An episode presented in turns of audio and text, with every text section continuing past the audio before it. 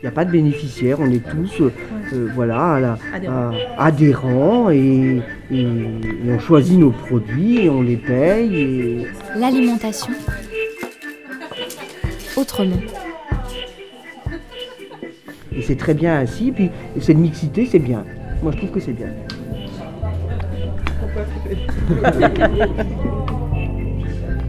L'alimentation autrement. Une collection de reportages à la rencontre des acteurs et actrices de l'alimentation saine et durable en Bretagne.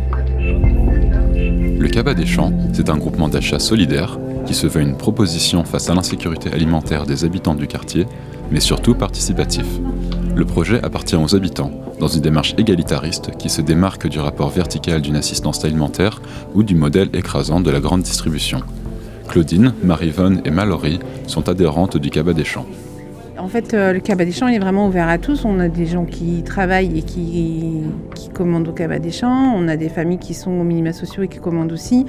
L'idée, c'est qu'on puisse proposer le même produit à tout le monde et au même prix. En fait, il n'y a pas de on cible pas. Le, ouais, le cabas des champs, c'est vraiment pas une aide alimentaire en fait. C'est une proposition différente alimentaire, mais c'est pas une aide alimentaire. C'est plus facile de venir au cabas des champs qu'à l'aide alimentaire, ça c'est sûr. Après, c'est pas le même coût parce que du coup, ça a un coût. Mais euh, le cabas des champs aussi a cette souplesse-là de pouvoir euh, euh, équilibrer son, budget avec ses besoins. En fait, on commande que ce dont on a envie ou on peut, on peut s'offrir en fait. Il n'y a pas d'obligation à commander tous les mois, il n'y a pas d'obligation de. Enfin, il n'y a pas de panier déjà prêt. On commande vraiment ce qu'on veut, quoi. c'est vrai, parce que c'est la contrainte, sinon de la map. C'est très bien la map, hein. mais c'est vrai que vous vous retrouvez des fois dans votre panier avec des, des fruits et légumes dont vous n'avez pas usage, que vous ne savez pas cuisiner. Éventuellement, pour certains qui cuisinent euh, peu, euh, euh, qu'est-ce qu'on fait d'un topinambour Qu'est-ce qu'on fait d'un je sais pas quoi hein. C'est aussi la difficulté, ou qu'on n'aime pas parfois, et puis que les enfants n'aiment pas parfois aussi, hein, quand on est une famille. Euh. Trois carottes.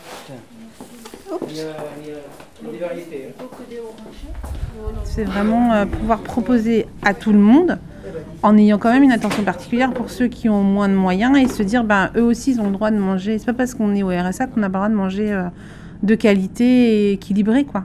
Donc c'est vraiment ça, avoir cette idée là en tête, mais pas se focaliser que sur ce public là en fait. L'idée, c'est aussi d'avoir cette mixité de public qui puisse venir et se, voilà, se rencontrer. Et on peut avoir des moyens différents. C'est ça, qui est intéressant. Et, et, en fin de compte, le but du cabas des champs, c'était aussi mélanger euh, toute la population. quoi. C'était mélanger les gens qui avaient très peu de moyens et les gens qui avaient les moyens, comme euh, les salariés d'ici ou, ou autres. Quoi. C'était ça aussi. On voulait qu'il n'y avait aucun regard sur les gens qui n'avaient pas trop de moyens. quoi souvent les gens qui ont qui n'ont pas tellement les moyens, ils se sentent euh, euh, comment dire euh, frustrés parce que les autres ils, peuvent acheter plein de choses et alors que nous non pas du tout quoi. Eh oui, mais qu'est-ce que c'est ça, s'appelle des poires de terre. Voilà, j'avais demandé à Thierry la dernière fois, j'ai ça quel goût euh, c'est pas c'est même pas qui les produit. en fait, c'est à mettre dans les